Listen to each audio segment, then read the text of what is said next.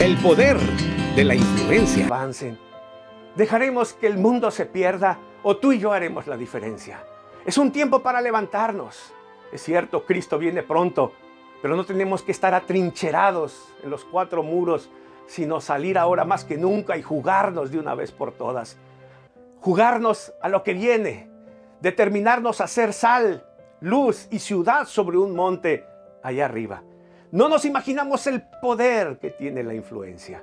Y por eso es que te quiero compartir el testimonio vivo del pastor Salvador de Lutri, pastor y evangelista, periodista y escritor de una influencia muy poderosa en toda Latinoamérica. Él tuvo un encuentro en días previos a el nombramiento del hoy Papa Francisco Bergoglio en Argentina, en la capital, Buenos Aires. Continuará. Tuvo un encuentro